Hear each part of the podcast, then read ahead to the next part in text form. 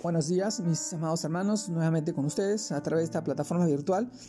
Les saluda y les saludo en el nombre de nuestro amado Señor Jesucristo.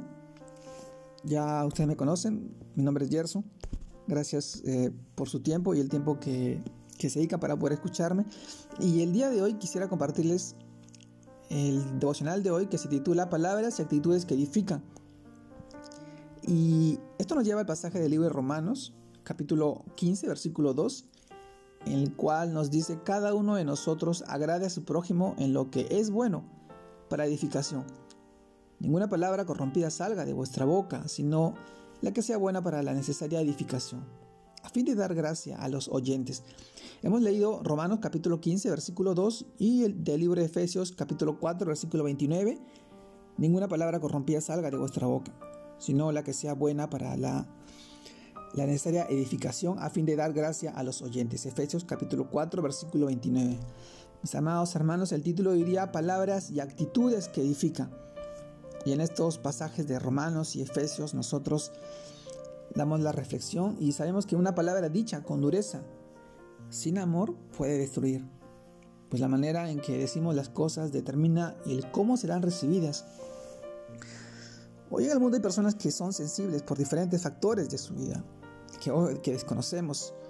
Y aunque siempre debemos hablar con la verdad, esta debe ir acompañada con una actitud correcta, de respeto, de amabilidad, buscando siempre construir algo bueno en la persona a la que nos dirigimos. Sí, qué tan importantes son las palabras. Si buscamos edificar y no destruir, es claro que previamente debemos orar, para que no sea nuestra voluntad o que de manera forzada querramos moldear en otros.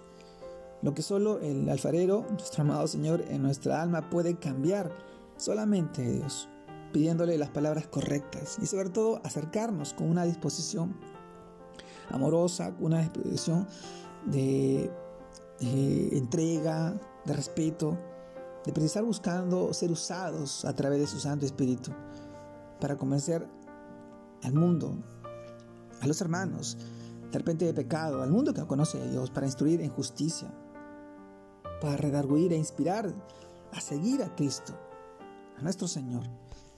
Mis hermanos, no se trata de presentar a otros una motivación temporal basada en emociones, sino que al corregir, llevemos a las personas a mirar a Cristo, a identificarse con su mansedumbre, con su nobleza, con su amor. Si conseguimos esto, mis hermanos, que las personas miren a Cristo y no en nosotros, habremos iniciado el camino de construir una vida plena para ellos y evitaremos a toda consta destruir y desanimar o alejar a la persona de Dios. Hoy reflexionemos cuánto estemos nosotros dialogando con otra persona y si lo que estamos haciendo o diciendo es conforme a la escritura y si es dicho con amor. Si estamos siendo guiados por el Espíritu de Dios, por el Espíritu Santo, o tal vez por algún resentimiento, dolor, falta de perdón, o tal vez de una doble intención. Si encontramos alguna sombra de duda en nuestra palabra y falta de paz, mejor apliquemos el más alto grado de sabiduría, el cual es el silencio. Mis hermanos, callemos por amor, pero sigamos en oración hasta que Dios disponga de todas las circunstancias para edificar a nuestro prójimo con ese amor, con ese amor ágape, y pensando en nunca hacer daño o destruir. Mis amados hermanos, palabras y actitudes que edifican son, son esas acciones que hoy demuestran a una iglesia que está entregada, que es fiel y que sigue a Cristo y que hace su voluntad y que sobre todo hace lo que Él nos dice. Y así nosotros somos llamados sus discípulos porque llevamos su palabra.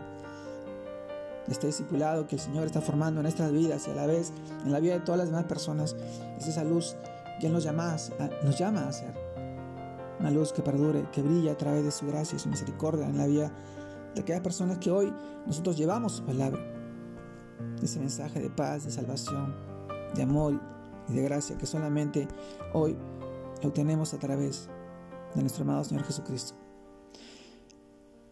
Que este tiempo, que este nuevo inicio de semana sea de mucha bendición para ti, que sigas buscando más del Señor en oración, en lectura y reflexión de su palabra, sabiendo que Él él escucha y conoce tus motivos y tus eh, y tus malestares y tus batallas. Él sabe todo de ti y quiere estar a tu lado para protegerte, para estar fortaleciéndote día tras día. Te mando un fuerte abrazo a cada uno de ustedes, mis hermanos. Dios los guarde y Dios los bendiga. Que tengan un excelente bonito inicio de semana. Y que el Señor los acompañe en todo tiempo y en todo momento. Saludos a todos mis hermanos. Un abrazo. Dios los bendiga.